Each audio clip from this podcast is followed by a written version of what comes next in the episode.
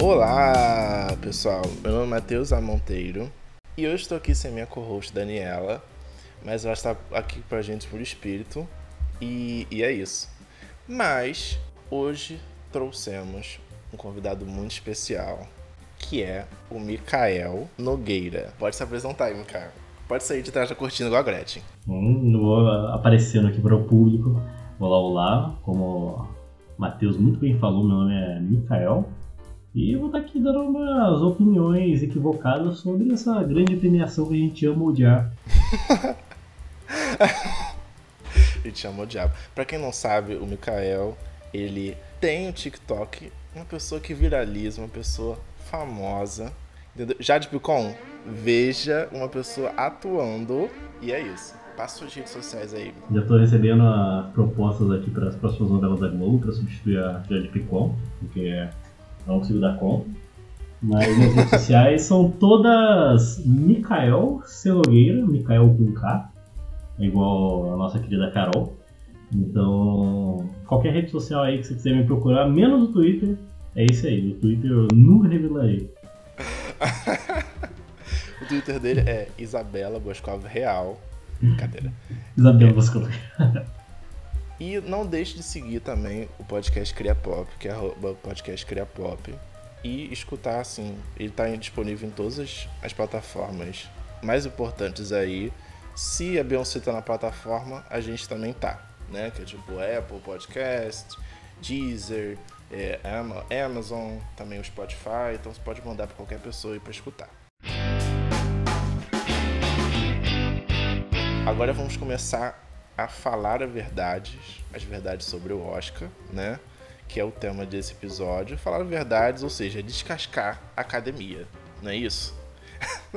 Com certeza. Com certeza. É o que merece, né? Eu também acho, também acho. Assim, a temporada tá acabando, né? A temporada de premiações, teve o Saga Awards, né? Teve o Grammy da Música, uhum. teve também o, o, Globo de Ouro, né? O que, que você acha que, porque assim, o, o, saldo final até agora, assim, você acha que é, é, positivo, negativo?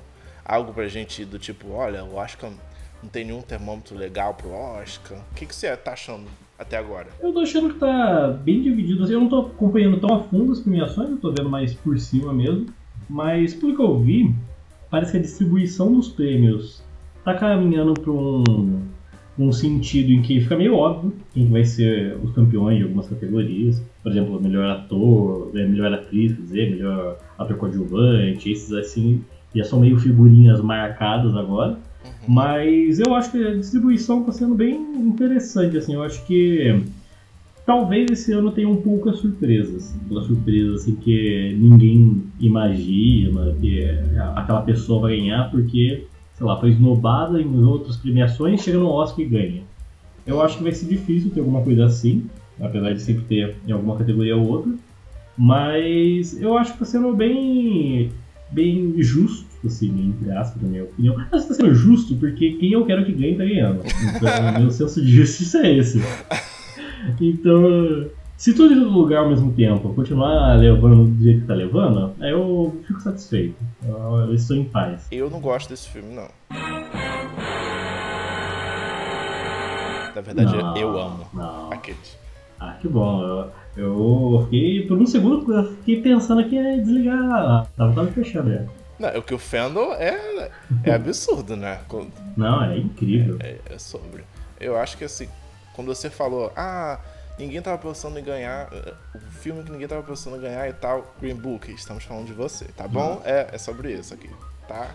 É, é, direta, é direta aqui, porque naquele nossa. ano, nossa, eu quase joguei tudo pro ar quando ganhou. Não, foi um absurdo isso. E o pior é que a gente já tava naquela. Assim, já tava meio que vindo, a gente já sabia que talvez ele fosse ganhar, mas ainda existia aquela esperança de não, ele, eles não vão fazer isso. Logo depois do Oscar ser acusado tanto de nunca indicar pessoas negras para as categorias principais, ele falou, não, eles não vão fazer isso. Aí eles logo em seguida dão o melhor filme pro filme mais white savior do mundo. Uhum, uhum.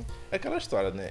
As expectativas estão baixas, mas puta merda, né? Mas puta Eles merda. sempre entregam o que a gente espera, o pior. O pior. Não, e o- aquele ano também já não, não tava aquelas coisas, né? Eu acho que, até li aqui quem estava indicado, eu acho que dos que poderiam ganhar, que seria ok, era a favorita, que é do Lantimos, que ele realmente eu acho que era o melhor filme da, da categoria, e o Infiltrado na Clã, que Sim. apesar de eu não achar que é um filme assim de ganhar o Oscar, eu acho que é um filme muito bom e com certeza muito melhor do que qualquer um dos indicados aí junto com a favorita. Uhum. Porque o resto é o que? É Bohemian Rhapsody, é Nasce uma Estrela, o Pantera Negra, que numa tentativa desesperada da academia de se mostrar atual e relevante, indicaram um dos filmes mais genéricos da Marvel. aí. Aí dá nisso, aí no final das contas dá pra Green Book o melhor filme. Eu achei um absurdo Bohemian Rhapsody não ter ganhado. Um filme tão coeso, um filme Hum. tão assim, pra mim é arte pura aquele Tão filme. bom, né? Tão, é uma, uma representação tão autêntica do, do Queen, o Queen, Eu chorei inclusive assistindo esse filme. de desgosto. Des- Desgosto, desespero, tudo que é possível. Não sei como eu consegui terminar de assistir sem um terceiro braço, né? Mas tudo bem. É sobre isso. É, é sobre isso. É sobre, É, completamente sobre isso. esses tempos, esses tempos obscuros ficaram pra trás, porque eu acho que os indicados desse ano na categoria de melhor, melhor filme Hum. são muito bons. Eu, assim, até os que eu não gosto tanto, ou que eu tiraria, indicar e colocaria outros, substituiria ali. Ainda assim, eu acho que são bons filmes. Eu não acho que nenhum tá igual em 2019, que foi um ano sofrido, assim, de os melhores filmes ainda assim não eram, porra, que filme memorável, vou carregar filme pra sempre. Uhum, A maioria foi aquilo de, ah, vou assistir e isso não vou lembrar mais. Uhum. Já esse ano eu acho que a maioria dos indicados estão são filmes que pelo menos tem algo memorável, pelo menos al- algo vai fazer você continuar pensando nele, ou você vai ter um- uma conexão, um carinho com aquele filme, apesar dele talvez não ser o melhor. Uhum, uhum. Olha, falando aqui um pouco sobre os indicados, né, os principais, principalmente do primeiro, do prêmio principal, né, da noite, que é o melhor filme, a gente tem Hum.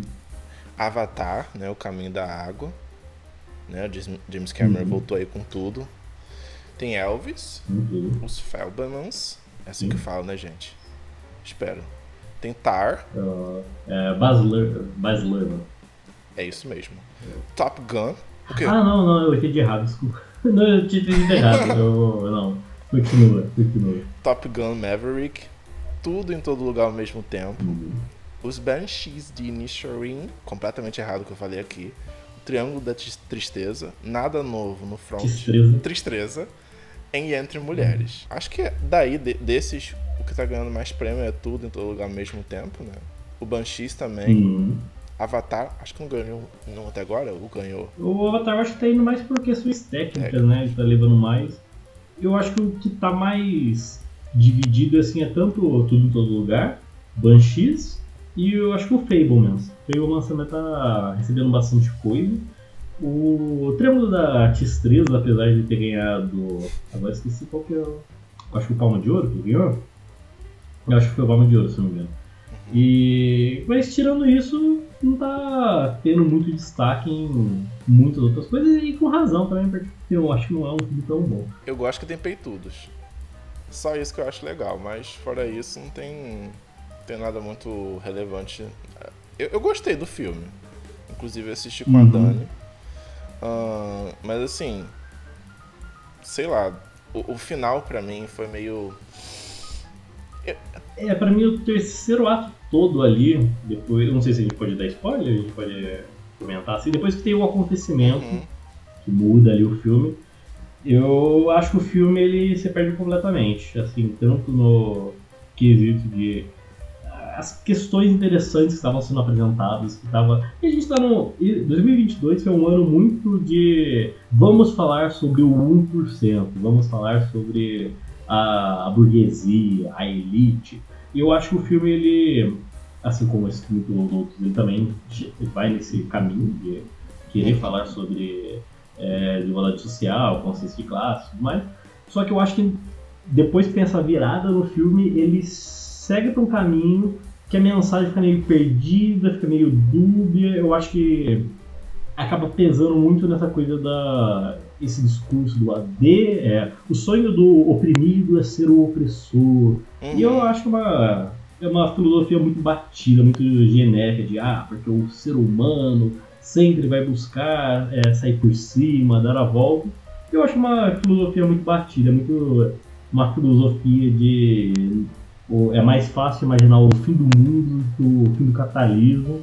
E qualquer coisa que é, desafie o sistema vai ser um vai trazer um caos social vai é, desmantelar e criar um sistema pior do que o que era antes. Então fique satisfeito do jeito que as coisas são e eu acho que ele acaba indo para esse caminho que eu é, tá não tava gostando mais antes gostava mais do, da história do, do barco traz o uhum. o Woody Harrison de volta é, sei lá, no, no terceiro ato, eu sinto principalmente, assim, naquela cena que tem a, a modelo e a menina lá que trabalhava no, no cruzeiro, né? Hum, aquela cena. A camareira. Isso.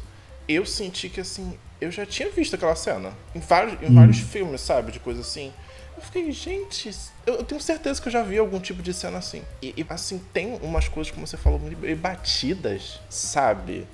E ah, é pra causar uhum. desconforto, pra causar isso, aquilo, aquilo outro. Mas, gente, você pode tratar disso de tantas maneiras. De tantas maneiras. E coincidentemente, eu assisti esse filme sem saber de nada, não sabia nada sobre o filme. Mas eu assisti no dia seguinte de eu ter assistido Titanic. Uhum. E assim, foi engraçado porque os dois são filmes que se passam num navio que tratam de discussões em relação a, a é, disputa de classes, né, desigualdade social. E eu nem lembrava isso muito bem do Titanic, faz muito tempo que tinha visto, então foi meio que uma surpresa para mim ver que o filme pega bastante desse tema. E eu acho o Titanic muito mais eficiente nessa discussão do que o Triângulo da Tristeza, que o objetivo é realmente trazer isso para a pauta. Eu acho que o Titanic, usando isso como um pano de fundo, conseguiu trazer um destaque muito maior para essa discussão, uma reflexão muito maior, e eu acho que um impacto muito maior, porque você vê a galera, a, a burguesia indo para os barcos ali para fugir, e uh, o pessoal ali da terceira classe literalmente sendo trocafiado para não poder fugir. Então eu acho que nisso ele acaba trazendo essa, essa disparidade entre como cada classe é tratada muito melhor do que eu achei no Triângulo da Tristeza, que ainda mais nesse final eu disse que eu acho que ele dá uma bruleira no que ele quer falar e se perde um pouco. Uhum, uhum. Não, super concordo. Espero que não ganhe o melhor filme. Aqueles. Não, não. ah, não, sim. é, das categorias, assim, de, é, tirando desse, assim, do, do melhor filme, que você acha que quem deve ganhar nessa? Quem deve ganhar, pra mim, é, é tranquilamente tudo em todo lugar ao mesmo tempo. Eu acho que esse é o filme do ano, mano. Assim, em muitas questões, porque, cara, eu fico muito. A primeira vez que eu assisti, eu não sabia de nada, eu não vejo trailer. Então, quando eu tenho um filme que me interessa, quando eu acho que o filme vai ser bom, eu geralmente não vejo trailer, não vejo nada, não vejo sinopse, eu quero simplesmente ir assistir e ter a experiência ali. E tudo em todo lugar ao mesmo tempo, eu só tinha uma ideia do que poderia ser o filme por causa do nome. Aí, por causa do nome, porque eu vi aquele gif da Michelle Wu mudando de, de personalidade, assim, várias vezes, aquele, mostrando vários. Uhum. E eu falei, tá, vai ter alguma coisa falando sobre é, realidades alternativas, alguma coisa mostrando várias vidas, mas não sabia uhum. absolutamente nada.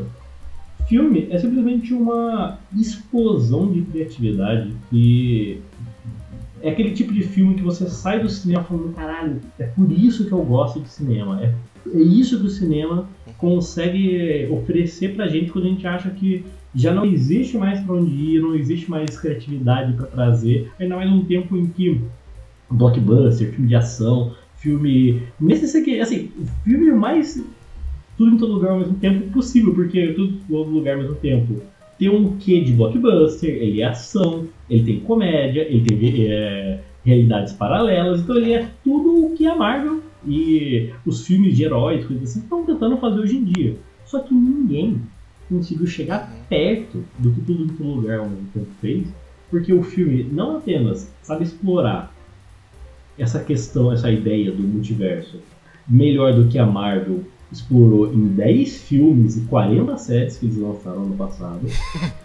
E ele consegue trazer piada assim de quinta série, piada idiota, piada de fazer piada com plug anal e conseguir fazer isso encaixar de uma maneira que não fique idiota, não fique pastelão e que você consegue comprar aquela, aquele ridículo, porque ele te abraça num uhum. ridículo que você fica tão entregue a essa assim, o absurdo que está acontecendo que quando realmente chega o ponto do filme que é essa relação, eu nem considero que o filme é uma é sobre família, é sobre é, mãe e filha, que muita gente pontua. Eu acho que é um filme sobre indivíduos.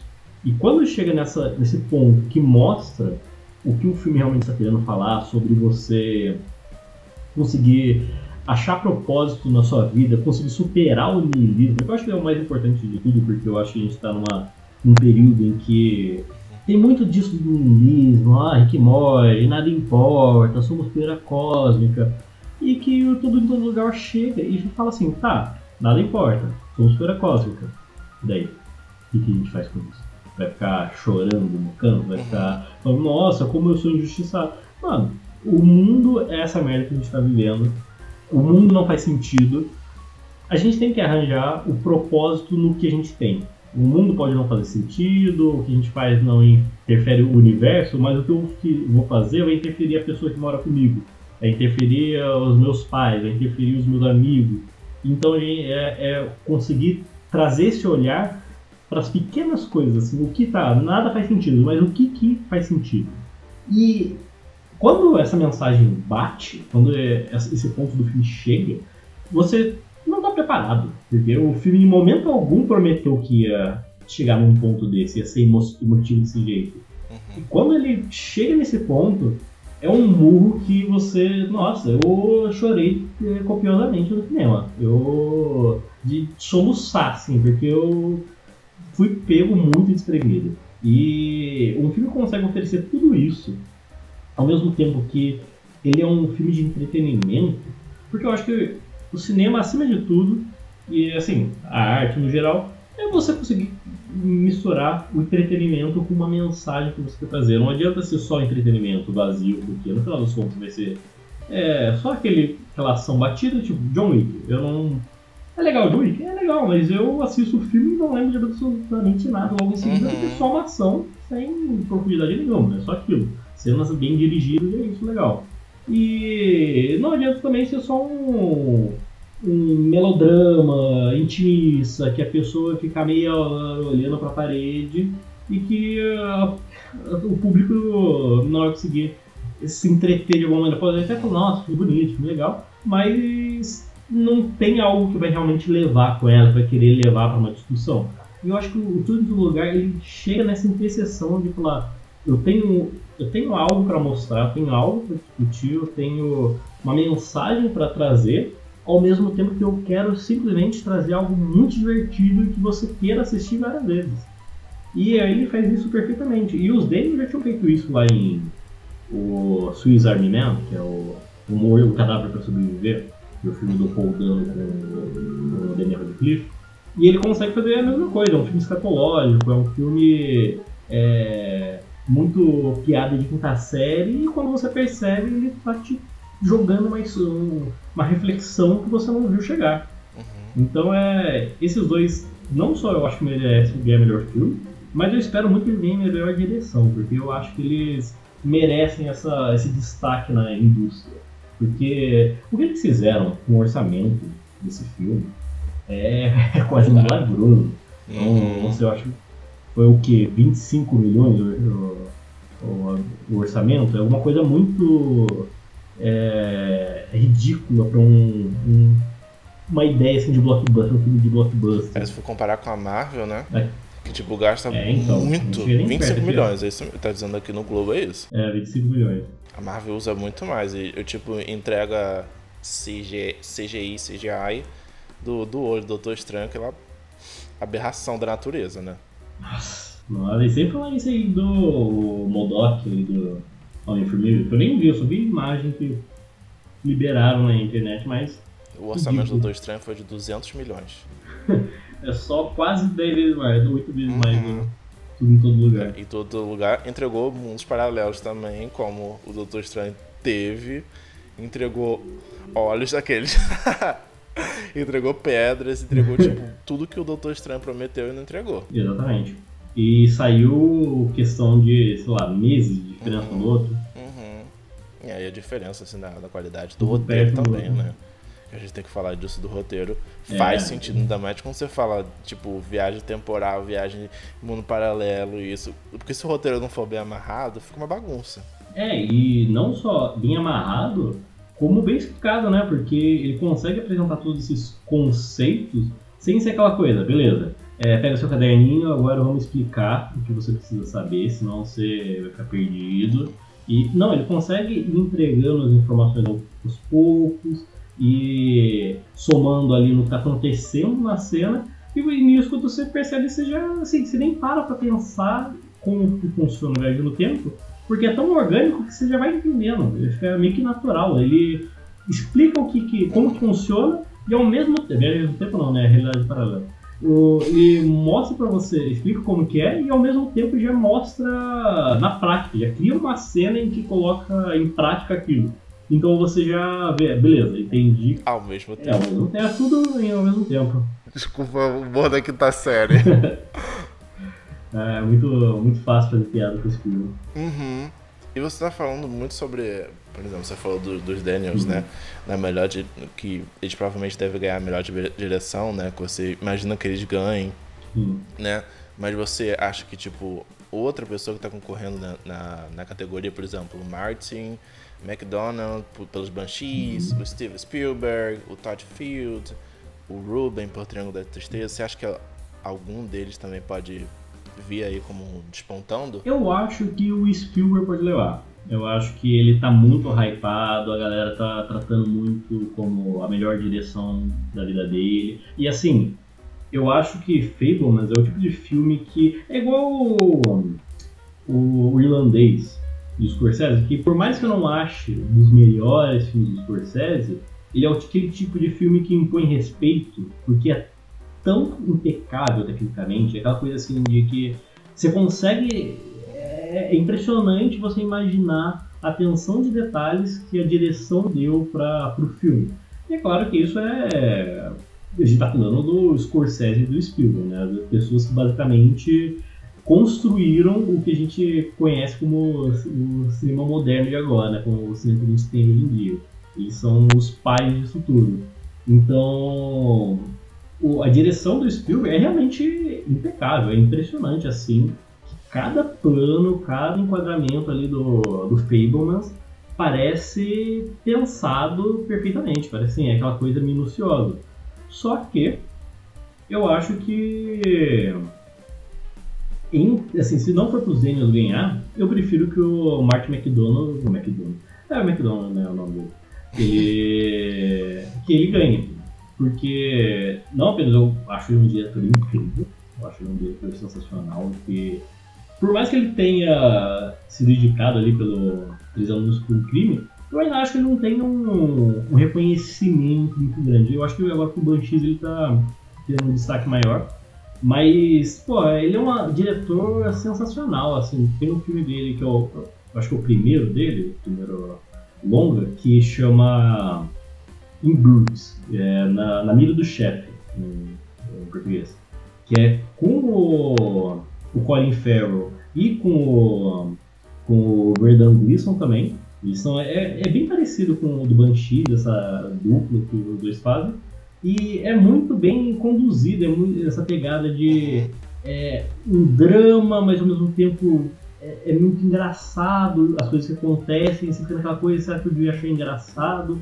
Mas é que os personagens são tão bem construídos, são bem, tão bem é, lapidados assim pela direção mesmo que você fica simplesmente apaixonado pelo que está acontecendo. E é a mesma coisa que no Banshees. Eu acho que ele pega isso e consegue evoluir essa, essa sutileza. Eu acho que ele tem uma sensibilidade muito grande sem precisar explicar nada. É aquela coisa. Eu me incomodo muito com o filme que sente que o público é burro demais para conseguir entender é, o que que o que, o personagem está sentindo, o que está tá acontecendo. Eu acho que muito disso também é questão de direção insegura ou sem experiência mesmo de conseguir traduzir isso só visualmente. E o, aqui não é um, uma dificuldade nem um pouco pro, pro Martin McDonald, que ele consegue adaptar isso de uma maneira muito muito impecável para mim. Eu acho que é uma da, eu acho que é a melhor direção dele. E isso que eu, eu gosto de todos os filmes dele. E é o único que eu aceitaria os Daniels perder. E do mesmo jeito que eu, o único filme que eu aceitaria o Tudo Lugar perder seria para Banshees. É só esse, mas felizmente não é o que vai acontecer. Nossa, isso do, do Banshees, é, é, eu não sei se foi tipo a junção da direção, da, da trilha sonora, não, enfim, da atuação, mas a partir de, de um determinado ponto eu me senti muito incomodado. Hum. E assim, não do tipo, ai, eu não gostei do negócio, mas assim, é quando o filme realmente passa aquela ideia de incômodo mesmo, que você fica. E, e aflição. Uhum. Eu não sei se você sentiu assistindo isso. É, eu... Principalmente quando o, o menino, né, sem falar nomes, fica jogando. Sabe? Uhum. Então, tipo, cria uma tensão. Eu não sei se realmente você sentiu a mesma coisa que eu. Sim. Mas eu achei incrível isso, sabe? Porque eu fiquei incomodado a maior parte do filme. E assim, nossa, ele realmente vai fazer isso? Ele realmente vai fazer isso? E tipo, a, os cenários, assim, a forma com que, que aquilo foi retratado, sabe? Uma coisa bem penumbra e tal. Eu achei assim, incrível. Né? Uhum. Como. E eu fiquei tipo, quando, terminei o fi... quando terminou o filme, né? Nossa, o que aconteceu? Sim. Não, e é muito disso de ser todo incômodo, porque o filme ele começa meio como, sei lá, parece um arzinho de fábula, aquela coisa meio inocente, meio. meio. ah, aquela cidade do interior ali, do campo. E ele vai escalonando de uma maneira que você fala assim, ah, não vai para esse caminho. Ele não, ele não é doido, ele tá me vendo. Aí quando você percebe, ele simplesmente aquilo que estava sendo ameaçado que ia acontecer, que o personagem falou que ia acontecer, começa a acontecer e isso vai levando para coisas mais absurdas. E quando chega num ponto, mano, como que, pra onde que isso vai? Como que isso vai fechar? Porque você não quer que nada de errado aconteça, você não quer que alguma coisa ruim aconteça. Porque você gosta dos personagens que estão ali. Você sabe que ninguém ali é mal de verdade. Então você fica muito aflito, assim, torcendo pro melhor e temendo que venha o pior, Sim, né? E, e não mostra nada. Não, tipo, não mostra a cena de, por exemplo, da tesoura. Só mostra, por exemplo, a tesoura ensanguentada. Ou do tipo, uhum. ele pegando a tesoura. Ou o cachorro, né? Que, que acho que foi a primeira vez. Não, foi a segunda que o cachorro foi, pegou a tesoura. Não mostra a cena em si, né? Mas uhum. assim, só dessa linguagem já cria a aflição. Você pensa, vai acontecer. Vai acontecer. E, e tipo, acontece. E você fica, não, não é possível. Não é possível que isso está acontecendo. É, não, é muito, é muito mesmo. Eu assisti com uma amiga e a gente ficou assim, nossa, o que, que, que tá acontecendo? A gente ficava se olhando assim, e tipo, com essa, sensação de nervoso, né? Quando ele fazia aquela coisa toda com, com E aí aparecia assim. E, e, o filme realmente vai criando umas camadas, né? Porque você vê que, ah, não, não é simplesmente uma cidadezinha. Tem essa relação dos personagens, do, dos principais, mas tem também os, os secundários, né? Por exemplo, a irmã do do menino principal, né? Que tem toda aquela questão dela com, com autoestima, com aparência, né? De ser uma mulher um pouco mais velha. E aí tem aquele, aquele policial, né? Que já faz. Então, tipo, é realmente um filme muito complexo, né? Sim. Ele é um filme muito complexo e muito. Eu acho muito sensível em relação a esse tema. Porque é um tema muito delicado, essa coisa de é, achar um propósito para sua vida, chegar, sentir que está chegando no fim da vida e que você não fez nada, que você está numa, num marasmo aí só esperando morrer. E isso é um tema muito interessante, porque coloca das duas perspectivas, tanto da pessoa que é, entrou nessa crise e quer sair disso, quanto da pessoa que está completamente de boa com isso, que é o personagem do, do Colin Farrell. Ele está 100% satisfeito com, com, a vida que ele está levando, ele não quer que mude uhum. o, a rotina dele, ele quer fazer tudo no mesmo horário, todos os dias, igual ele sempre fez. Então, ele não quer ter essa mudança, ele está completamente confortável. Então, não é questão de existe o certo, existe o errado, existe como você consegue é, como você consegue lidar com esse tipo de cenário que você está vivendo, né? Uhum, uhum. Não, com toda certeza. É uma questão mesmo de, de zona de conforto, né? Ele, ele fica naquela situação, como você disse, ele não quer mudar, né? Mas só que, tipo, ele não tem como controlar as pessoas que estão em volta dele, né? Sim. As pessoas, elas sentem coisas diferentes, as pessoas, elas têm vontades e simplesmente cansam. Do tipo, Sim. de ficar no meio... A cidade já é toda parada. Já não tem nada acontecendo uhum. ali. E tipo, você faz as mesmas coisas sempre. Eu, pessoalmente, ia ficar de saco cheio. Chega de melancolia, chega de melancolia que agora a gente vai falar de coisa animada. Né? O povo animado, a gente tem que falar de coisa animada. Sobre disputa, agora. Segunda parte do Grammy, Divas Pop. Não, melhores atrizes. Quem que você acha que vai levar? Ah, eu acho que é Michelle Wu. Eu acho que tanto por ela merecer, eu acho que ela é uma atriz incrível que está na indústria há décadas e nunca realmente teve reconhecimento. por mais que ela tenha feito vários, vários filmes que são bem conhecidos, eu acho que pouca gente conhece ela em si. Então acho que não só por ela ter sido esnobada durante anos pela indústria, quanto por ela essa coisa dela tá sendo muito querida nas premiações e também somado com o que a gente já com o que é muito falado assim com, e leva sempre muito discussão sobre é, pessoas não brancas ganhando é, os prêmios principais. E não só pessoas, atores pretos, mas também, por exemplo, ela, eu acho que ela é da Malásia, se não me engano, e atuação.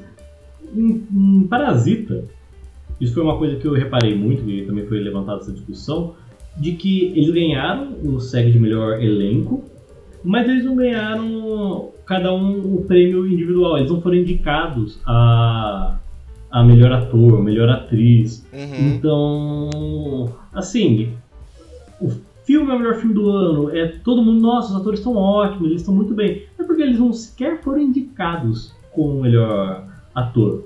Porque como eles não são brancos, não são estadunidenses, não tem a, o, talvez até o mesmo estilo de atuação, as mesmas. É, o mesmo estilo de atuação mesmo que eu tô procurando e acaba não sendo reconhecido, acaba não sendo valorizado pela premiação. E eu acho que essa vai ser a oportunidade deles conseguirem se não se redimir, né, mas pelo menos um pedido de desculpa aí por os anos anteriores, porque eu acho que vai ser tanto ela ganhando o melhor atriz, quanto é, o Ki Kwan, que é que faz o Waymon. E ele também, eu acho que vai ganhar o melhor ator coadjuvante. Eu acho que é, assim, é, seria muito difícil tirar esse prêmio dele. Ainda mais depois do discurso dele no Globo de Ouro, dele falando sobre é, ter sido chutado da, da indústria depois que ele cresceu, porque ele foi um ator promissor quando era criança, fez alguns clássicos. E depois disso a indústria simplesmente jogou ele pro campo e ele não conseguiu fazer mais nada. Uhum. E agora ele conseguiu voltar. Então eu acho impossível eles não entregarem a, o Oscar para ele. Uma questão dessa. E sem falar que todos os outros outras pessoas que poderiam ganhar nessa categoria, Kate Blanchett, já. Ganhou, já foi indicada várias vezes, Michelle Williams também, a, Ana de Armas ela não ganharia porque eu acho que tá bem controverso a não assim em questão de ela não merecer ser indicada, mas O filme, né? é, mas é porque o filme em si ele foi muito criticado, ele dividiu muito, deu muita polêmica. Então eu acho que eles não dariam um prêmio pra, uma, pra, pra ela, ainda mais depois de. Ainda mais eu, ela em si eu acho que não tá se sentindo muito confortável nas premiações, dá pra. Eu pelo menos eu senti um pouco disso. E eu falei que a Michelle Williams ganhou o Oscar, ela não ganhou, ela foi indicada cinco vezes. Mas não, assim, se já foi indicada cinco vezes, é, vai ser indicada a sexta, é. A nossa Amy Adams, aqueles. Nossa, minha... Nossa, minha... Eu achei que ela tinha ganhado por Manchester, mas não, a vi aqui ela não ganhou não. Uhum. E, e a questão de, por exemplo, é, melhor ator, você acha que o, o Colin Farrell ganha? Ver aqui quem que indicar. Ele, o Austin Butler, o Brandon Fraser, o Paul Mescal e o Bill Nye. Talvez o Brandon ou o Colin. Acho que talvez esteja entre um dos dois. O Colin atuou muito bem em Banshees. O Brandon praticamente carregou o filme, né? É, eu acho. Pra mim, o Brandon é foi a única coisa que eu gostei do, da baleia. Inclusive, é, muita gente falou que é- foi um filme injustiçado mesmo ter sido indicado a melhor filme. E eu acho que a indicação dele ia manchar a categoria de melhor filme, porque eu realmente não gostei desse filme.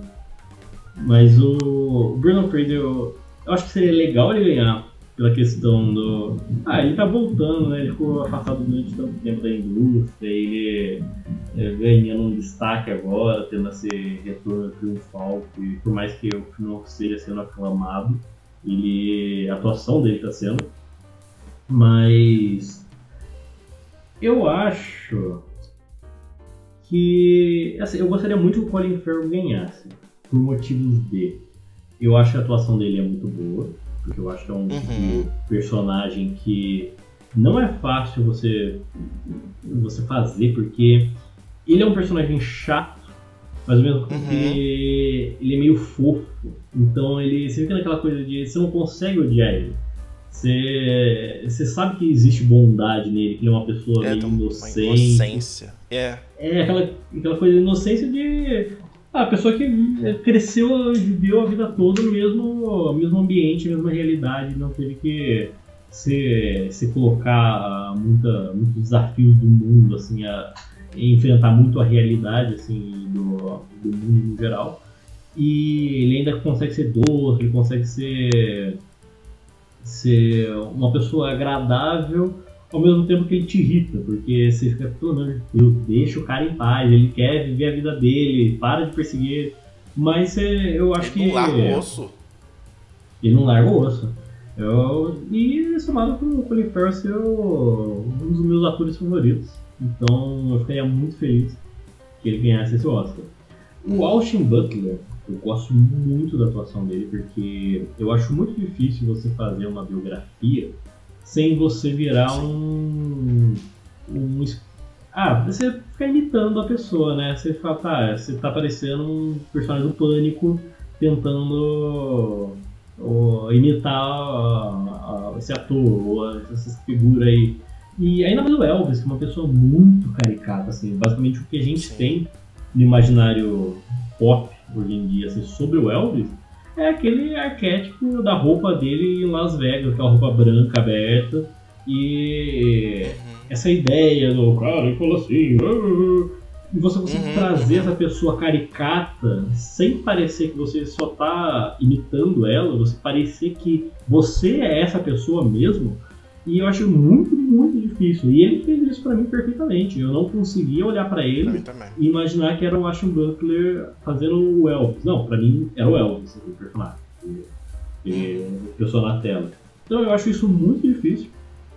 E eu acho que ele entregou perfeitamente. Isso que é um cara também, né, com histórico Disney Channel, né? Ele não tinha Nickelodeon, ele não era um grande ator de filmezinho, de que não sei o que. Não, ele era um ator mainstream aí que ninguém dava nada e ele conseguiu mandar muito bem no filme. Agora, Lily. Tipo a Zendaya, né? conseguiu- Hum? Tipo a Zendaya também, né? Começou na Disney e tudo, É, aí foi já. total. Total. Ela seguiu no mesmo caminho. E o, agora desses outros indicados, o Bill Knight eu não assisti ainda. E eu cometi o crime de não ter assistido After Sun ainda. Porque eu sei que eu vou ficar muito emocionado e eu estou tentando fugir disso ao máximo. Mas eu, eu vou ver esse filme ainda. E eu imagino que a atuação dele seja tão bom quanto tá todo mundo falando, porque uhum. o pouco que eu vi, eu você consegue perceber que tem aquela atuação discreta que está carregada de muita coisa e que ele consegue passar isso sem falar nada. Então uhum. eu, eu gosto muito disso e eu, eu imagino que ele tenha feito isso muito bem no, no filme que é que todo mundo falou, né? Mas eu não, não assisti para saber. Então desses uhum. três, eu apostaria no Colin Farrell, apesar de não saber como está em relação às premiações, não sei se chegou a ganhar por causa desse, desses prêmios, das premiações. Eu Mas. Brandon ganhou mais. Brandon ganhou mais? Acho que ele ganhou Mas mais. eu. Não sei, eu acho que a disputa pode ficar entre o Brandon e o. o Paul Mescal. Eu acho que pode. Pode ficar aí. Pô, também ele podia ter mudado esse nome artístico, né? Porque eu sempre confundo ele com Pedro Pascal, né? Eu vou falar o nome dele. Não, aceita. É, realmente. Sobre o, o Austin, eu, teve um. Você falou muito bem da, da questão dele não parecer que tá imitando o Elvis, né? Eu lembro que tem, uhum. assim, já nas cenas finais, eles meio que mesclam, né, vídeo do, do Elvis em si com Sim. o do Austin. Eu fiquei assim, gente, quem é quem? É muito foda. E, até o jeito a, a maquiagem, a forma ali. É realmente muito bem feito. Eu gostei disso. Assim, o filme tem algumas coisas hum, meio estranhinhas, mas a questão da, uhum. da, atuação do Austin, eu particularmente gostei também. Sim, eu uh, acho que seria bem merecido ele ganhar. E eu acho que talvez ele não merecesse nem ganhar nessa categoria de melhor ator. Eu acho que o Remy Malek deveria subir no palco e entregar o Oscar dele para o Austin Butler e pedir desculpa por ter ganhado o Oscar fazendo o Fred Mercury. Ele falou assim, ó, esse é o, o filme biografia de cantor que realmente merecia ganhar um Oscar. Eu me desculpo por ter recebido esse prêmio anos antes. Aí eu, Não, eu acho que seria o essencial.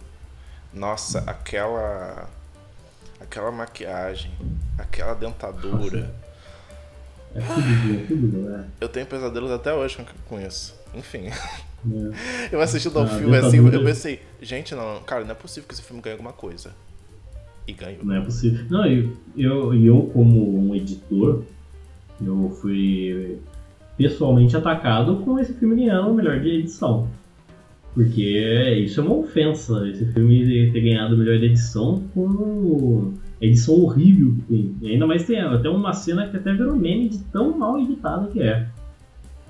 É foda, né? Não tem, não, não tem nenhuma condição.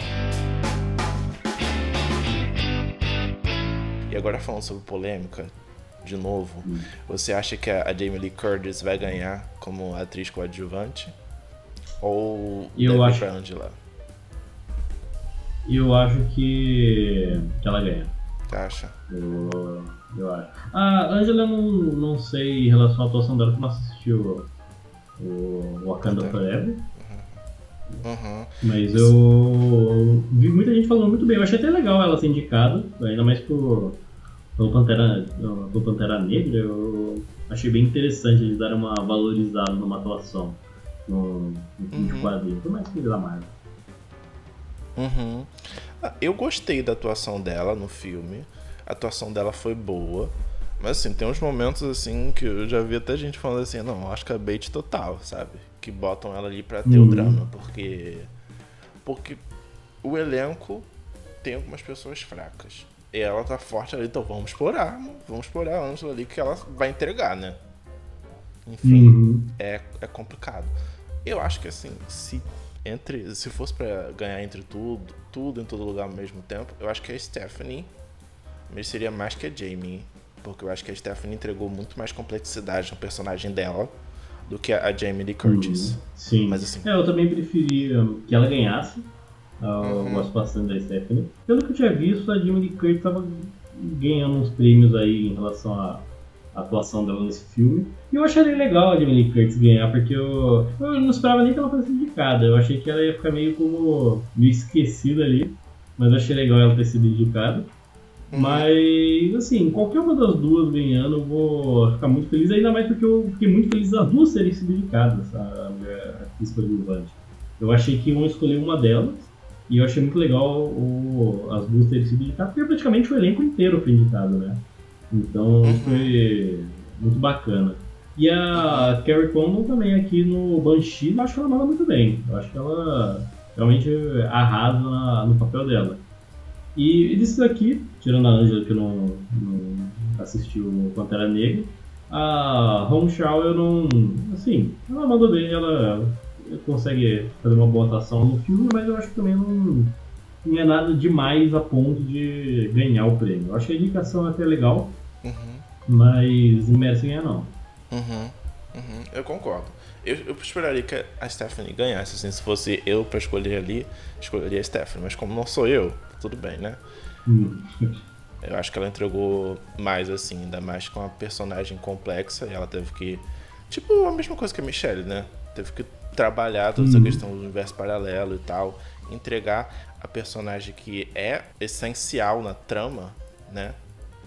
Eu acho que ela fez isso muito bem. O elenco, né, assim, consegue consegue trabalhar tudo ali muito bem, porque às vezes o roteiro é ótimo, mas o, mas o elenco nem tanto. E às vezes o elenco é ótimo e o roteiro é uma bosta, né? Mas eu acho que nisso foi tipo um casamento assim, os, todos os planetas se alinharam porque o filme é perfeito. Com certeza. O Oscar para você continua muito.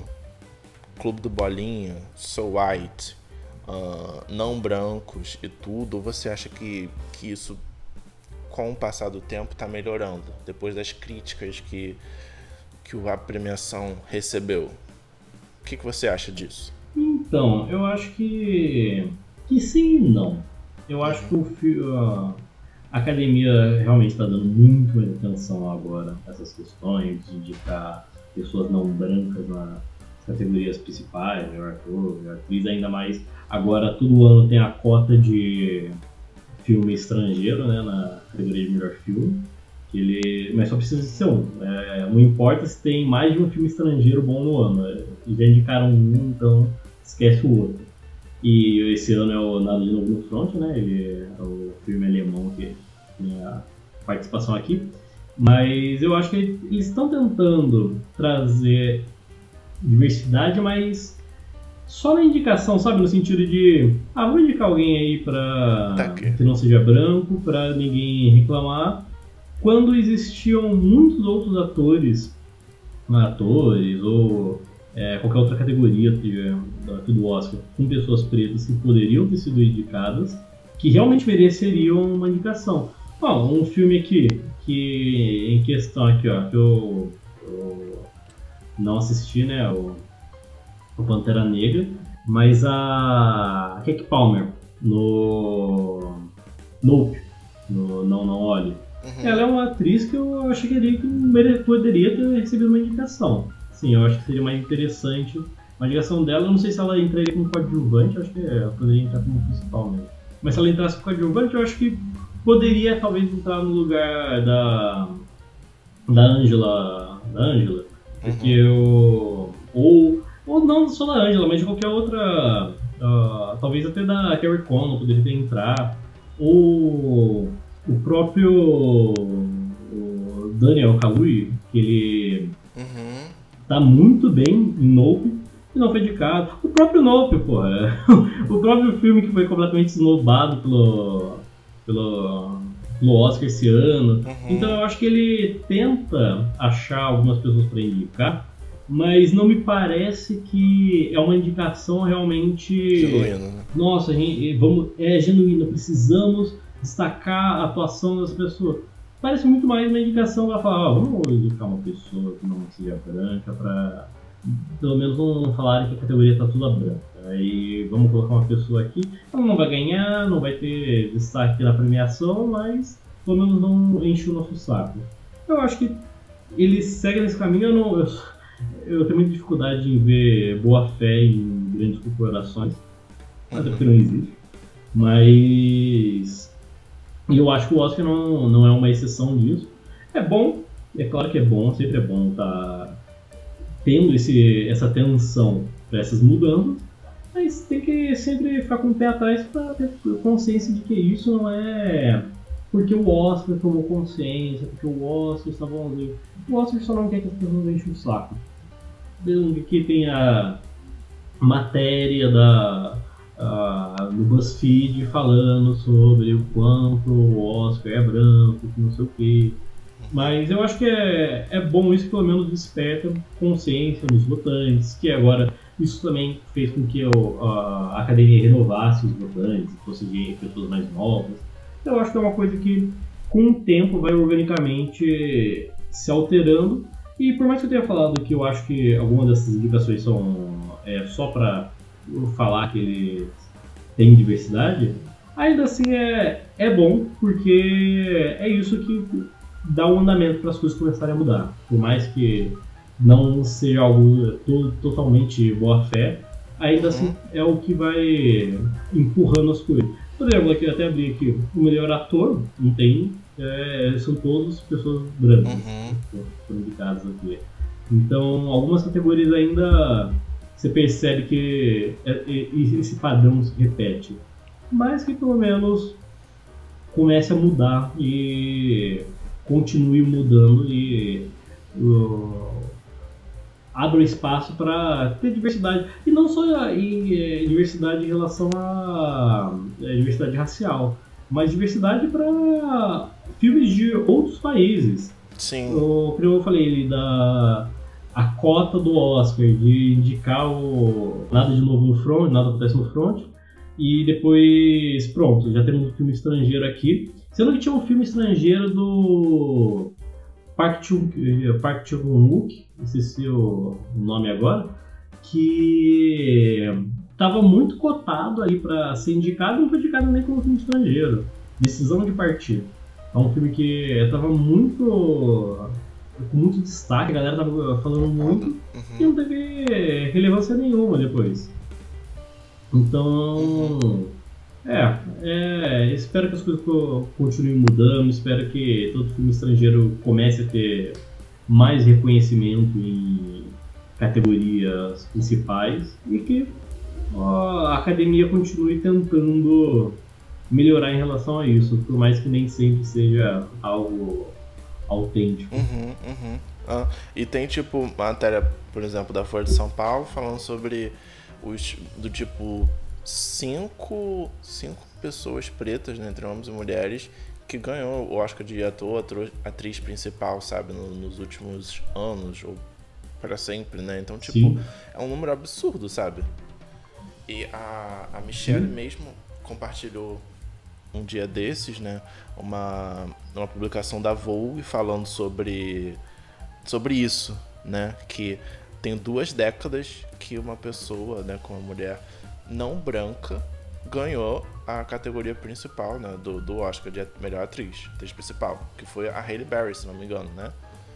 E, e tipo, Sim. gente, a Kate ela já tem dois Oscars. Sabe? O que, que um terceiro uhum. vai ajudar na vida dela? Sendo que, por exemplo, para Michelle significaria o mundo, sabe? Não só para ela, mas para outras, para outras que podem vir Sim. por aí do tipo, ah, Parasita ganhou melhor filme. Isso pode ter aberto espaço para outras coisas, para outras produções, né, terem mais destaque, que não são tão é, estadunidenses, né? Assim como toda a visibilidade, tanto para as pessoas em si, né, não brancas, quanto para o que elas lutam, né, é essencial. Porque se não tem Sim. uma pessoa, por exemplo, se tem uma mulher preta falando sobre a falta de diversidade ali, né, só tem brancos, vai continuar a mesma coisa. Não vai ter nenhuma diversidade. Só vai ter, mas ele vai manter o status quo e é isso. E a Michelle foi foi criticada por isso, por falar a verdade. Não que ela super tinha, tem que ganhar o prêmio, senão é, o mundo vai se acabar. Mas não, cara. Como assim? duas décadas e, e só uma, uma pessoa é, não branca ganhou nesse tempo todo. Tipo, é, é, absurdo. Aí entra aquelas discussões de, ah, é porque o Oscar tem que valorizar quem é o melhor, que não sei o quê. Assim, primeiro que isso é toda uma questão subjetiva. Uhum. O que, que você considera ser o melhor, que eu falei do, do Whale. Eu ouvi muita gente falando que merecia ser indicado, eu acho que ele não devia nem ter chegado, nem chegar perto de, da categoria de melhor filme. Uhum. Então, o que categoriza aí o que é bom e o que não é. Mas me lembrar que o Oscar e premiações no geral não é só para reconhecimento de, da, da, qualidade daquele filme, daquela obra. É política também. Uhum. Tem política no meio disso. Tem ó, toda uma questão de influência, toda uma questão de reputação, de como a indústria vai enxergar aquelas pessoas que ganharam. Então não é simplesmente, ah, porque se eles ganharam é porque é aquela, aqueles eram os melhores, aqueles eram os melhores educados. É, é, é muito mais complexo, ainda mais em questão de como é feito o processo de indicação, porque muita gente acha que é simplesmente ah, saiu os filmes do cinema, os votantes foram assistir e pronto. Não, é campanha, são meses de campanha exaustiva de galera fazendo coletiva, de galera dando entrevista, de galera indo para um lado para o outro, pra falar, olha, olha esse filme, olha para mim. Então muita gente que vota também nem assistiu os filmes, nem assistiu as categorias que estão votando. Só vota e fala assim, ah, vai esse aqui porque é o que tá todo mundo falando. Então vamos votar nesse aqui porque é o, o, o que está mais hypado. Então não é tão simples assim como as coisas são decididas. Uhum, uhum. É, vai dizer que a Gwyneth Patrol tava melhor em Shakespeare Apaixonado do que a Fernanda Montenegro em Central uhum. do Brasil. Tipo, sabe? sabe é, então. é, eles tá falando da Fernanda Montenegro. Aí, por merecimento, ela não merece, gente. Eu acho que é Fernanda Montenegro, sabe? Então isso é realmente uhum. extremamente subjetivo, né? É, que acaba meio que fica naquele clubinho, né? Do, tipo Disney. Ah, Disney vai ganhar todo ano melhor animação sabe? Fica batido aquilo. Existem é. tantas possibilidades, né? O ser humano tem tanta criatividade. A gente, tipo, fica, olha, não tem como ninguém mais ter criatividade e fazer algo diferente que não foi visto até agora. Aí vem filmes assim, como O Tudo em Todo Lugar ao mesmo tempo. Que a gente pensa, não, é possível uhum. sim. Tem como fazer. É Os Banshees também falar sobre a questão da amizade, sobre a questão de, de viver em uma cidade pequena e a complexidade que isso tem. Você olhando assim de fora, né, de uma maneira mais fria, é um tema comum, mas a maneira com que o, o, diretor, o roteirista, o próprio elenco tratam aquilo muda completamente, né? Então, sim, é possível. Uhum. E aí quando as pessoas assim dos Estados Unidos, principalmente, ficam olhando só para coisas que são faladas em inglês e, e ficam naquilo ali, vai ter, vai ter zero diversidade. As produções, por exemplo, sul-coreanas, como Trent Busan, é, em, em, Chamas, acho que foi coreano também, Parasita, assim, produções incríveis. Uhum. E com orçamento, às vezes com orçamento uhum. muito menor que, por exemplo, os filmes da Marvel, que muitos têm, tipo, zero qualidade. Né? Então, é você olhar pro próprio umbigo e é isso. Não, com certeza não. E tanto que é, é isso, né? Que a categoria de melhor filme na verdade é o melhor filme estadunidense, né? Não é o melhor filme do ano de todos os países que lançaram o filme. É aquele, aquele foco ali o Parasita sendo um ponto muito fora da curva. É por isso que Parasita ter ganhado ali foi tão, foi tão importante. Que foi a primeira vez que um filme estadunidense ganhou as categorias principais ainda. Uhum. Melhor roteiro, melhor direção, melhor filme. Uhum e falado muito na língua coreana, né? Então, porque tudo ao mesmo, ao mesmo tempo tem muita é. coisa em inglês, né? Mas Parasita todo coreano, quase. É, esse é outro detalhe. É, eu... de todo, em todo lugar é um detalhe bom que muito, tem muita coisa que não é inglês também, né? Uhum. Muita, uh, traz para pro idioma dos personagens sem precisar falar, tá, eu vou. Eu, nós não precisamos falar inglês aqui, porque vamos falar só porque estadunidenses estão nos assistindo. Uhum. Não, por mim, todas essas pessoas agradeceriam o prêmio só na língua, na língua materna, como o. Uh. O diretor de Parasita, que eu esqueci como que fala o nome dele, gente. Bom Joon. Eu acho que é isso. Ele, tá, ele fez parte do discurso dele em coreano, né? Então, tipo, é isso, sabe? Sim. Se a gente tem que aprender inglês para entrar em pra, pra ter comunicação, é... eles têm que aturar isso, sabe? Resumindo tudo, o Oscar é uhum. superestimado ou não? Você acha que tipo, ainda vale de alguma coisa? Ou tipo, é igual o Grammy, que não vale de nada, aqueles, né? então, eu acho que o Oscar ainda tem respeito. Eu acho que ele é aquela coisa, né? A gente nunca leva o Oscar a sério até o filme que a gente gosta ganhar. Uhum. Porque é aquela coisa, não, porque Oscar é só uma premiação lá, a galera só vai ficar se premiando, não sei o quê. Mas aí quando vem um Parasita ganhando o Oscar, você fala, isso, é isso mesmo, melhor filme, ganha o Oscar, cinco Oscar no bolso. E porque assim, o Oscar ele é relevante, ele não é que nem o Grammy, que o Grammy realmente é uma piada, o Grammy não merece respeito nenhum. Mas o Oscar, ele, tem, ele tenta se encontrar ainda. Ele tem.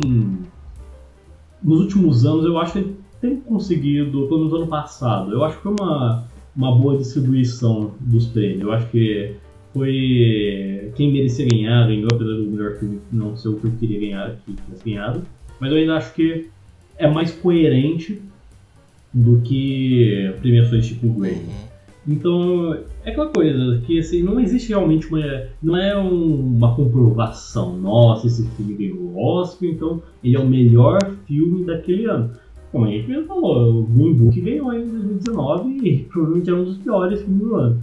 E o... Mas não quer dizer que se todo, todo, todo lugar ao mesmo tempo ganhar esse ano, não vai ter um peso, não vai ter uma importância, porque eu acho que esse filme ganhar realmente é uma algo inovador por causa da toda a temática, da estética do filme ser um, um filme muito diferente do que geralmente ganha, um filme que tem um quê de blockbuster, um quê de é, é, essa linguagem mais jovem, ao mesmo tempo que ele ele, ele realmente é o pior filme do ano. Ele é o que merece ganhar. Uhum. Então o, o Oscar ele acerta e erra. Assim como as premiações, ele tem seus erros, seus acertos. Mas eu acho que no geral ele ainda é uma premiação que tem uma relevância, a gente ainda leva a sério, porque por mais que a gente fale disso de não importa, a gente reclama ou comemora quando o filme que a gente ama ou odeia ganha. Então, eu acho que vai continuar sendo assim. Eu acho que é, é, um, é um hobby que a gente gosta. A gente, como eu falei no começo, a gente gosta, a gente ama odiar uhum, o Oscar. Uhum. E de vez em quando é bom, né? Brigar assim com o povo, assim, não, ó, esse filme aqui mereceu, esse aqui não.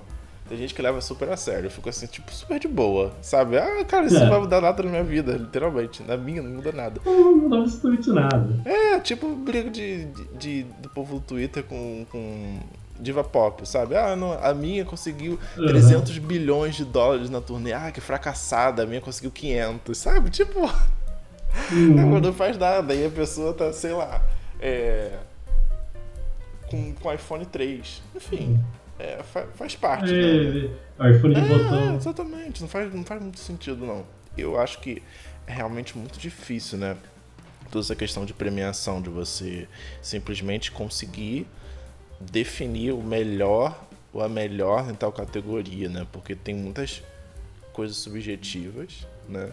E, e você simplesmente chegar tipo, uhum. ah, é o melhor e tal. E aí você exclui todo o restante. Eu acho complexo. Sim. Como você disse, as, as premiações uhum. elas têm erros e têm acertos. Eu acho que faz sentido. Para mim, o que não faz muito sentido é realmente aquilo que a gente conversou sobre as cotas, o Clube do Bolinha, ah, não indica a mulher eh, como melhor diretora, né? Então, tipo, sabe, esse tipo de hum. coisa. Se você simplesmente premia o melhor, beleza. Mas você simplesmente excluir a possibilidade de ter outras pessoas sem ser daquela bolha, aí eu já acho foda. Aí eu ah, já acho foda, sabe? Para mim, isso é, é, é, realmente bem, bem chato, bem que não deveria acontecer, né? Mas eu também vou acompanhar. É, então. Hum? É, o, o Oscar tem muito que melhorar em relação a isso, de trazer visibilidade para outros tipos de Assim, não só para outros países, mas para outros tipos de filme que a gente muito bem sabe. Terror é uma categoria completamente menosprezada no uhum. Oscar. Nunca leva a sério, nunca recebe indicação. O absurdo que é a Mia Goff não ter recebido indicação de melhor atriz. Uhum. Porque eu bato o pé se não precisar assinar, eu, eu dou minha cara a tapa pra falar que a Mia Goff merecia sim uma indicação ali de melhor atriz, porque eu acho que a atuação dela é incrível. E ela só não foi indicada pelo simples motivo de que é um filme de terror. E se não fosse um filme de terror, se fosse um drama, sei lá, algum tipo, ela teria sido indicada, do mesmo jeito que a. Ah, eu de. Velho. Eu tô esquecendo muito o nome da atriz. Do mesmo jeito a Toni Collette merecia indicação por hereditário. Uhum. O, a pré, o próprio perfil do Oscar no Twitter, eu lembro que tinha compartilhado uma montagem falando sobre como a atuação dela é incrível, não sei o que, e ela não ganha nenhuma indicação. Por quê? Porque é um filme de terror. Porque se não fosse terror, ela seria indicada. Uhum. Então é. É muito esse menosprezo em, em gêneros que não são. não são o, o que o Oscar geralmente usa. É, até pouco tempo atrás, o Blockbuster era assim. Uhum. Blockbuster não passava nem perto de, de ser indicado. O, isso é alguma isso aí de Avatar. Avatar o primeiro tinha sido indicado lá em 2009, mas o, o Top Gun sendo indicado agora é uma consequência disso. O Pantera Negra Sim. Ter sido indicado lá em 2019 também. Uhum. Por causa disso, que a galera falava, oh, e aí? é, Blockbuster não merece indicação, aí toma essa, a mesma coisa do o Dark Knight lá, o Cavaleiro das Trevas, do, do Nolan. É um filme que merecia indicação de melhor filme, ainda mais com os filmes que tá concorrendo naquele ano, que tá um ano bem fraco. Tanto que quem ganhou foi Crash. E o. Ah não, foi Crash não. Agora eu esqueci, eu vou. Era um. Um ano em que ele poderia facilmente ter sido indicado mas não foi porque era um filme de herói, era um filme blockbuster. Então era o tipo de filme que não, não se encaixa no, no que eles queriam aquele ano. E isso é algo que está mudando para agora, né? Até porque o cinema está sendo engolido por blockbuster, então não tem muito para onde desviar o olhar mesmo. Uhum, uhum. Então, não, e muita gente estava falando da Mia Gotham, não sei se foi tipo, ah, minha bolha, mas eu via bastante gente falando sobre ela. E se campanha é uma coisa realmente relevante para o prêmio, como que você simplesmente vai tirar isso assim? Hum, não, ó, tá todo mundo falando sobre ela, mas é, não vamos indicar não, tá? Tá bom? Mas estão falando do filme uhum. X, um pouquinho menos, mas a gente vai indicar. Porque não é de terror, sabe? Tipo, isso não faz sentido, gente. É. Dois pesos, duas medidas. É, ironicamente, filme X é a sequência de uhum.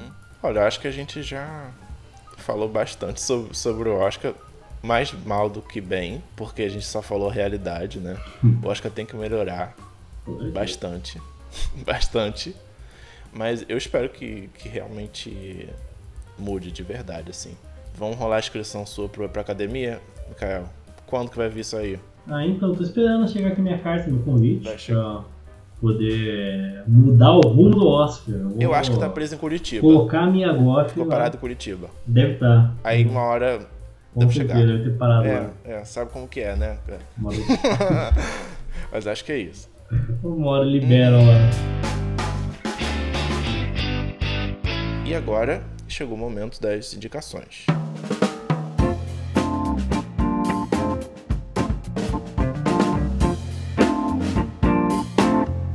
Indicação bem temática do Oscar. O que, que você pensou, Mikael? Um filme que eu queria indicar, que concorreu ao Oscar no ano passado, e que eu acho que ele foi muito esquecido. Ele é um, foi um filme indicado, que foi o Beco do Pesadelo. E eu acho que ele é um filme do Guilherme Del Toro, que foi muito passado batido, assim. As pessoas assistiram, falaram dele, mas depois eu acho que ele meio que morreu, ninguém, ninguém realmente lembra que esse filme existe. E é um filme do Guilherme Del Toro, com um elenco que simplesmente tem Bradley Cooper, Kate Blanchett, Rooney Mara, a Toni Collette, Ron Perlman, é, William Defoe, é assim, um elenco absurdo. E eu acho a história realmente muito boa, eu acho ela muito interessante. Eu, eu tava lendo o livro semana passada, aí ele me fez visitar esse, esse filme. E é um filme muito bem dirigido, ele consegue trabalhar muito bem a tensão, consegue, os, os atores estão todos ótimos. E eu acho que ele merecia um pouquinho mais de, de apreço, um pouquinho mais de reconhecimento. Então, caso você não tenha assistido, esse filme tem no Star Plus. Então, quem, quem, tiver interesse, corra para lá, que vale muito a pena, que é um filme. É um filme do Guilherme Del Toro. Assim, não tem, realmente não tem erro de, de esse é um filme uhum, uhum. Eu amo, gente. Eu não assisti esse filme não, mas eu vou. Mas tá na lista aqui. A minha indicação é do filme que a gente já falou várias vezes aqui, que é o Parasita. É um filme incrível. Um filme que pode ser lido em diversas camadas. Uhum. Tem um elenco talentosíssimo. Tem mensagens super interessantes, né? Que falam assim do tipo da realidade mesmo de algumas pessoas da Coreia do Sul. Inclusive Acho que teve um tempinho atrás que teve uma enchente lá na Coreia e aí tiveram casas subsolo que também foram ficaram cheias, né? Encheram as casas e eu lembrei diretamente da, das críticas desse filme, sabe? Porque é uma realidade lá, né? Porque eu não sei, Mikael, se você sabe, mas tipo, a moradia na Coreia, principalmente em, em, na capital, né, em Seul, é muito, é muito alta sabe? É, é uhum. bem alto, assim, o nível. Então, do tipo, essas casas no subsolo são formas mais baratas de você morar, mas a que preço, né? Enfim, é uma grande uma grande diferença, né? desigualdade ali entre, entre as pessoas, né? Não é porque é um país super desenvolvido que isso também não exista e a gente tem que debater sim. Né? É, e é muito interessante esse filme também porque por mais que ele represente uma realidade muito centralizada né, na Coreia do Sul, ele quer realmente mostrar sobre a realidade daquele país, mas ele é um filme que você consegue se identificar em, em qualquer país, você consegue é, se Sim, relacionar com, com esse filme. E o próprio Bong Joon-ho, quando ele estava fazendo as exibições antes das premiações, ele ficou muito impressionado por, pelas pessoas conseguirem se relacionar e não serem é, sul-coreanas. E o que ele falou uma frase que eu acho muito boa, que ele percebeu que na verdade todo mundo está morando num, grande, num único país, que é o capitalismo. Realmente uma crítica bem pertinente né, ao capitalismo que o, que o diretor de Parasita fez. Concordo super. Eu acho que por mais que a gente fale línguas diferentes, tenha é, culturas diferentes, existem pontos sim que a gente se encontra, né? Que é tipo, num só país, o capitalismo. Eu me lembro vagamente dessa, dessa fala dele e é realmente muito importante. Eu adorei que você trouxe isso pra cá. E você quer comentar mais sobre algum outro filme do, do Oscar que a gente não falou aqui? Não sei, é, sobre a baleia você já falou, mas tem tem algum outro e tal? Pode, pode falar aí. Bastando a palavra tá contigo. Entre mulheres. Eu comecei a ver e. Eu achei meio chato. Na verdade, não é que é chato. É que é um filme que a pessoa fica só falando, as pessoas só ficam falando o tempo todo. E é o tipo de filme que eu gosto muito. Eu realmente gosto muito de filme. É só diálogo. Mas. Ontem, quando eu fui assistir, não era o filme que eu. que eu queria. Então eu não não indo pra frente, então dos indicados foi o único que eu não vi até o momento, mas até domingo eu assisto. Comentando os Banshees, começando da Tistreza. Top Gun, eu gosto muito do Top Gun. Eu não gosto do primeiro filme, eu acho ele bem chato. Mas esse filme, ele me surpreendeu de muitas maneiras. E acima de tudo, a qualidade técnica, que é impecável. Eu acho realmente impressionante. Eu vi tanto making off desse filme, porque eu tenho um sentimento parecido com o Mad Max em relação a isso. Claro que o Mad Max é melhor, mas é um filme em que é só ação e a ação é tão efetiva porque a direção é muito boa. Então a direção consegue amarrar de uma maneira muito competente. Assim, sem falar que a maior parte é efeito prático, então é realmente impressionante assim, como as cenas foram gravadas, como eles conseguiram fazer tudo aquilo com, com pouco CGI, né? E eu acho que o trabalho foi excelente. Acho que a indicação válida, porque, assim, eu não indicaria. Mas eu acho que dentro desse contexto de, de é, blockbusters sendo indicado, que eu acho legal, eu acho bom o Top Gun, que foi a, melhor, a maior bilheteria do ano, se não me engano. Eu acho justo ele receber essa indicação, ainda mais pela qualidade técnica. E ouso dizer. Nossa, um bilhão e meio? Caralho, que dinheiro. Mas ouso dizer que eu prefiro Top Gun do que Avatar. Aí, Porque Avatar, eu não gostei tanto do Avatar 2, por mais que eu ache a parte técnica impecável também. E vamos de lindo, caralho, lá. Mas eu. Puta, eu acho que o roteiro estragou o filme pra mim. Porque eu não vou assistir Avatar pensando no roteiro. Uhum. Não me importando com o roteiro. Tanto que o primeiro é aquela história batidona lá, é genérico. Mas eu gosto. Eu acho que o roteiro ali só serve para conduzir você para aquele universo que ele tem que apresentar. É muito mais pela experiência do que pela história. Mas nesse aqui eu acho que ele. Se ele tivesse seguido esse caminho de dar muito mais atenção à experiência do que à história, para mim teria funcionado. Só que eu acho que não é o que ele faz. Eu acho que ele Entendi. tenta dar uma atenção muito grande para a história e a história é ruim. Então eu me perdi muito por causa disso. Eu acho que eu, isso atrapalhou muito a, a minha imersão. É, perdão pelo trocadilho ele isso aí é, me prejudicou muito na experiência. Uhum, entendi, entendi. Eu não assisti ainda não, mas quero muito assistir, quero muito assistir. Espero pelo menos ficar deleitado por James Cameron e a habilidade dele técnica.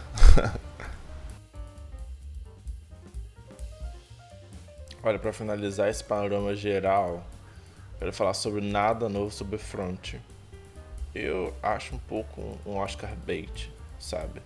Mas é, é aquela história, né? Uh, é sobre guerra, aquele, aquele, aquela mesma ladainha, enfim. Eu não curto tanto isso, mas o que, que você acha desse tipo de filme?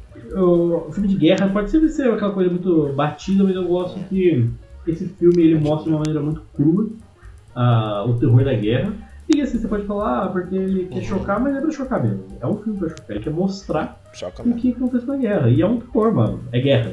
É, é horrível. Uhum. Então eu acho legal mostrando no começo os jovens gostando e tratando a guerra como alguma coisa legal e chegando no fim, assim, o decorrer do filme, mostrando o lixo que é esse ambiente que eles estão, ao ponto que eles viram basicamente máquinas, ele, máquinas sem emoção, simplesmente estão seguindo o instinto de matar.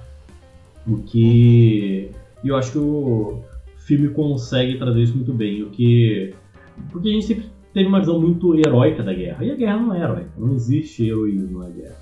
A, guerra é só terror. E heróico é se você conseguir sobreviver. E uhum. sobreviver, né? Porque vai estar fudido do resto da sua vida mentalmente. Então eu gostei Sim. bastante desse filme. Sim. Não sei se eu indicaria melhor filme, mas eu, acho, eu gosto. Eu gosto da indicação dele, é o melhor filme. É não é por isso um filme alemão. E agora tá, né? Que... Então tá, aqueles. uh, você gosta desse filme? A Kate Blanchett, eu achei ela incrível, uma atuação impecável, né? Mas, assim, basicamente ela, né, atuando ali. O que, que você acha? Um filme excelente também, gosto muito de como é, conduzido, como é contada a história dessa personagem. Kate Blanchett, um monstro Uhum. E ela simplesmente destrói no papel. E sim, ela era. Ela merecia ganhar o Oscar, mas não tanto quanto a Michelle Wu, então ela que é. se comporte e coloque no seu lugar. mas é isso. Então, esses foram meus palpites sobre os outros filmes. Esse foi meu monólogo. Que monólogo que nada, menino. Incrível escutar sua opinião sobre os filmes, seus palpites, tá? E muito, muito obrigado por ter aceitado o nosso convite de participar desse episódio tão especial, né, sobre, sobre o Oscar. Muito obrigado pelo convite, muito obrigado por ter me chamado. Sempre que precisar, pode me chamar, que vai ser uma honra participar. Ai, ótimo, a gente vai chamar sim, pode ter certeza. A próxima vez, provavelmente com a Dani, tá? As portas são sempre abertas e é isso. Foi muito bom trazer aqui a, as minhas opiniões que ninguém se importa sobre essa premiação. Ah, a gente se importa sim, mas importa, importa sim. E estamos aí, muito animados para ver qual, qual vai ser o resultado disso aí, né? Porque, por mais que a gente goste de falar mal, ainda somos pessoas que gostam de cinema e o Oscar, querendo ou não, é uma parte fundamental dessa experiência cinematográfica. E por mais que tenha sempre as injustiças, uh, os absurdos, os prêmios injustos, ainda assim é uma experiência que a gente gosta. Sempre, uma vez ou outra, rola um tapa na cara e a gente consegue ver isso no ao vivo. É uma experiência muito mais legal do que ver na internet depois. Então, é isso. O... Estamos aí sentadinhos esperando o Oscar. É, muito obrigado de novo. E siga a Pop, siga a gente, siga a Dani, é Dani Lima Fix. Me siga, Matheus A. Monteiro, guarde a espera do Oscar de tudo em todo lugar ao mesmo tempo. Matheus com TH, tá? Por favor. E siga novamente o Cria Pop, não é? Se você tá aqui, você tem que seguir o Cria Pop que é arroba podcast Criapop. E não deixa também de, de seguir na, nas plataformas como Spotify, de dar estrelas, favoritar, tudo que tem direito, tá? A, a, rede social do Mikael é Mikael C. Nogueira, tá? Mikael com K, igual a Carol com K. E é isso. Um beijo, pessoal. Abraços e até Valeu. mais.